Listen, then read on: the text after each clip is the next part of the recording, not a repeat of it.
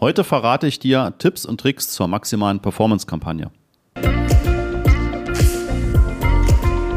Ja, mein Name ist Christoph Mohr und mit masterofsearch.de helfen wir Unternehmen in ihrem Unternehmen das Online-Marketing aufzubauen, das Wissen zu transferieren und halt wirklich profitable, skalierbare Google Ads-Kampagnen messbar zu machen und auch zu skalieren. Ja, und in der heutigen Folge geht es um das Thema der maximalen Performance-Kampagne. Und es hat vor über einem Jahr, also genauer gesagt vor eineinhalb Jahren, gingen so langsam die Beta-Phasen, die Testphasen los hat Google diesen neuen Kampagnentypen ins Leben gerufen. Und am Anfang war der Aufschrei ziemlich groß, weil es natürlich immer weiter ein Schritt in die Richtung geht, dass Google vieles automatisiert, der Werbetreibende nicht mehr viel Einfluss hat, ja, und auch viele Sachen einfach in der Form nicht sieht. Das hat sich Google aber gefühlt auch so ein bisschen zu Herzen genommen und ähm, fügt Stück für Stück immer mehr Möglichkeiten dazu, wie man eben doch gewisse Dinge auswerten kann. Manches etwas versteckt oder nur mit Spezialwissen, anderes kannst du aber eben dann auch in den normalen Kampagnen oder Kontoeinstellungen vornehmen. Und ich möchte heute mal auf ein paar Sachen drauf eingehen und werde auch in den nächsten Wochen dazu nochmal ein YouTube-Video machen. Das heißt, wenn du bisher noch nicht bei YouTube uns abonniert hast, dann gehe bitte auf YouTube und suche nach Master of Search. Und dann bekommst du dort entsprechend auch unseren Kanal und den abonnierst du einfach und dann bekommst du auch entsprechend die Mitteilungen über neue Videos. Ja, da kann ich dir das natürlich noch viel besser zeigen, wo du welche Einstellung findest, als ich dir das jetzt im Podcast so beschreiben kann. Ja, maximale Performance. Ähm, das Wichtigste ist natürlich, wie wir immer ja auch sagen, dass du natürlich ein funktionierendes, sinnvolles Conversion Tracking hast und dass du deine Ziele definiert hast und weißt, worauf du eigentlich aussteuern willst. Das ist eigentlich so ne, das Grundlegende. Da gehe ich jetzt gar nicht tiefer drauf ein. Dann kannst du ja sogenannte Asset-Gruppen anlegen. Ja, da kannst du mit einer Asset-Gruppe starten und die auch laufen lassen. Wenn du aber zum Beispiel verschiedene Produktkategorien hast oder verschiedene Themengebiete, die du bewerben willst, nehmen wir jetzt einfach mal den Master of Search als Beispiel, ja, dann bietet es sich an, mehrere Asset-Gruppen anzulegen. Beispielsweise einmal für ein White Paper, was man sich gratis herunterladen kann. Ja, das können wir bewerben. Und in den Asset-Gruppen legt man dann ja entsprechende Titel, also Überschriften an, man legt Beschreibungen an, man legt Bilder noch dazu an und auch im Idealfall Video. Auf Video komme ich gleich nochmal zurück. Ja, dann lege ich vielleicht noch eine Asset-Gruppe an für unsere Videokurse, ja, die dann eben einmalig zu kaufen sind. Das heißt, auch da für die jeweiligen Themen. Wir haben momentan Google Analytics 4, Google Ads Geburtsstrategien und Google Ads für B2B-Unternehmen. Und dann kannst du natürlich auch dafür wieder die passenden Texte, die passenden Bilder und das passende Video auch hinterlegen. Und so kannst du das immer weitermachen. Und wenn du zum Beispiel einen Online-Shop hast und hast dort verschiedene Produktkategorien, dann kannst du das auch auf Asset-Gruppenebene anlegen. Ja, ist viel besser, als wenn du das versuchst, alles in nur einer einzigen Asset-Gruppe zu hinterlegen. So, jetzt gibt es das erste zum Thema Spezialwissen. Und zwar siehst du die Performance für diese Asset-Gruppen nicht im Google Ads-Konto. Da siehst du nur die Gesamtzahlen für die gesamte Kampagne. Jetzt könntest du natürlich diese maximale Performance-Kampagne auftrennen. Also du legst dann eben nicht eine, also nicht mehrere Asset-Gruppen an, sondern du legst mehrere Kampagnen an vom Typ maximale Performance und darin dann jeweils die entsprechenden Themen mit nur einer Asset-Gruppe. Das würde ich dir aber nicht empfehlen, weil du nimmst damit Google natürlich auch wieder eine, ja, ein Sammelbecken an Daten weg. Ne? Also du segmentierst das einfach zu stark und splittest das auf. Das heißt, der Algorithmus, der Geburtsalgorithmus funktioniert immer dann am besten, wenn er genügend Daten hat. Ne? Und wenn du das alles in einer Kampagne zusammenfügst, hat Google natürlich viel mehr Daten, als wenn du jetzt beispielsweise sechs Kampagnen aufsetzt. Ja? Also würde ich dir empfehlen, mach eine maximale Performance-Kampagne und dort eben eine bis zehn Asset-Gruppen. Und dann gibt es inzwischen ein Google Ads Skript, was ich dir auch gerne zur Verfügung stelle. Da musst du einfach nur einmal auf uns zukommen. Und damit kannst du in ein externes Google Sheet einfach reinschreiben lassen, und das kannst du auch täglich machen lassen, wie die Performance der Asset-Gruppen ist. Ja, und dann siehst du wirklich, wie viele Klicks, wie viele Impressionen, wie viel Conversions, wie viel Umsatz, wie viel ROAS hat eine Asset-Gruppe generiert. Und da siehst du noch ein paar mehr Daten. Da siehst du auch zum Beispiel, wie stark liefert dich Google im Bereich Google Shopping aus, wie stark im Bereich Video, und so weiter und so weiter. Ja, und ähm, das bekommst du momentan aber eben nur über den Umweg eines Google Ads Skriptes, weil Google diese Daten über ihre Programmierschnittstelle, die sogenannte API, zur Verfügung stellt. Ja, und die kannst du eben über so ein Skript entsprechend abrufen. Kommen wir zum nächsten Tipp. Nächster Tipp ist das Thema Video. Google generiert für dich automatisiert ein Video, wenn du in der Asset-Gruppe keines anlegst. Die sind aber selten besonders gut. Ja? Auf der anderen Seite merkt man aber, wenn ein Video von dir hinterlegt wird, dann ist die Performance meistens exorbitant besser.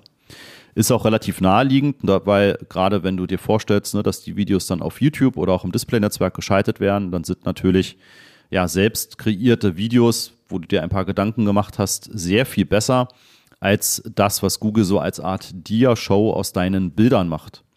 Wenn du das mal prüfen möchtest, was Google da für deine Kampagne schon hinterlegt hat, und das macht Google, wie gesagt, automatisch, das siehst du so auf die erste äh, Schnelle gar nicht, also auf den ersten Blick siehst du das nicht, dann geh bitte mal in die Asset-Gruppenübersicht und gehe dann auf Details anzeigen und dann gehst du auf Kombination und scrollst ganz nach unten. Und da siehst du dann die Videos und kannst dort draufklicken und kommst auch direkt zu YouTube, wo also Google dein Video erstellt hat. Noch ein weiterer Tipp ist das Thema der finalen URL-Erweiterung. Wenn du in die Einstellung deiner maximalen Performance-Kampagne gehst, dann hast du weiter unten diese Erweiterung der finalen URLs. Das bedeutet, Google kann eben nicht nur auf deine angegebene URL, also zum Beispiel auf deine Startseite, die Leute schicken, sondern sucht sich ähnlich wie bei den dynamischen Suchanzeigen ja auch noch eben andere Unterseiten von deiner Webseite und kann da entsprechend die Nutzer hinschicken. Das willst du aber vielleicht nicht. Vielleicht möchtest du nicht, dass die Leute auf deine Datenschutzbestimmungen gehen, auf deine Jobs, auf deine Referenzenseite und so weiter und so weiter. Ja, das kann manchmal auch dazu führen, dass du, wenn du dort irgendwie einen bekannten Namen bei deinen Referenzen angibst, also einen Unternehmensnamen, dass Google dann eben zu dessen Keywords auch Anzeigen schaltet und eben Leute für dich kostenpflichtig natürlich auf deine Webseite schickt, auf deine Referenzenseite. Der Nutzer hat aber eigentlich gar kein Interesse an deiner Dienstleistung, sondern hat irgendwie nur den Namen deines Kunden gesucht. Ja, das heißt, das solltest du auch entsprechend dort ausschließen. Funktioniert auch ziemlich gut. Man muss es einfach nur wissen. Apropos ausschließen, auf Kontoebene kannst du in den Einstellungen und dann Kontoeinstellungen inzwischen auch Keywords ausschließen, die dann wirklich kontoweit auch ausgeschlossen werden, inklusive der maximalen Performance-Kampagne. Das heißt, wenn du gewisse Fremdmarkennamen, gewisse, ähm, ja, vielleicht Begriffe wie gebraucht, verschenken, tauschen und so weiter nicht haben willst, dann kannst du die eben ausschließen, sodass Google gar nicht erst das auch in der maximalen Performance-Kampagne mit ausliefert. Ja, würde ich dir auch dringend empfehlen. Ja, und dann kannst du unter Inhalt auch Placements ausschließen. Wenn du also sagst, du hast gewisse Display-Placements, wo du nicht geschaltet werden willst oder wo du weißt, dass es früher auch nicht gut funktioniert hat, dann kannst du die dort auch ausschließen und kannst sie auch direkt für die Performance Max Kampagne entsprechend ja, einfach wegnehmen. Das können auch die ganzen App-Kategorien. Ja, sorry, ich musste jetzt gerade einmal das Mikrofon wechseln, weil das Podcast-Mikrofon leider gerade die Batterien ähm, leer gemacht hat und genau deswegen nicht wundern über eine eventuell andere Tonqualität. Ja, ich war stehen geblieben bei dem Ausschluss von Keywords auf Kontoebene und auch bei dem Ausschluss von Placements auf der Kampagnenebene der Performance Max Kampagne. Ja, wie gesagt, das solltest du durchaus machen. Gerade mobile App-Kampagnen liefern oftmals viel Traffic, aber selten konvertierenden Traffic. Je mehr du im Massenmarkt unterwegs bist, desto wahrscheinlicher ist es, dass es auch funktionieren kann. Und Google soll das ja auch anhand deiner Geburtsstrategie verstehen und optimieren. Aber du kannst es sicherlich auch einfach um die Lernphase etwas zu verkürzen, schon vorher ausschließen.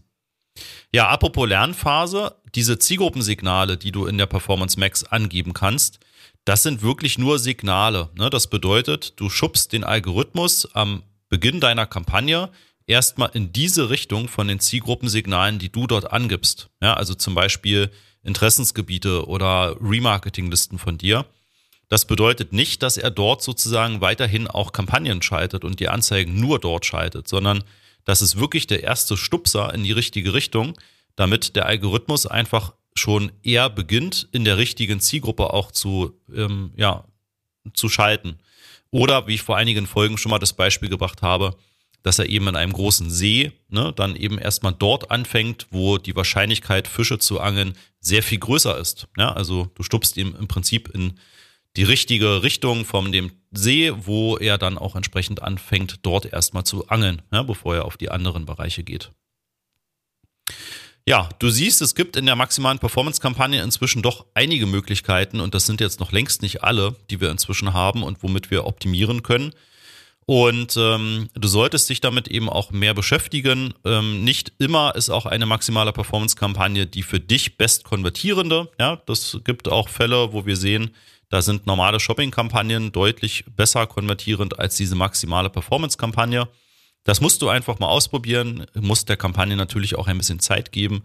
Also nicht zwei Tage laufen lassen und dann quasi sofort wieder beenden, sondern ja, zwei Wochen solltest du der Kampagne schon mindestens geben, bevor du dann auch eine Bewertung treffen kannst. Ja, und wie gesagt, je besser du die Grundlagen geschaffen hast mit Messbarkeit und Zieldefinition, desto besser ist es natürlich auch dann für die Performance der Kampagne und wie sie dann fortlaufend optimieren kann.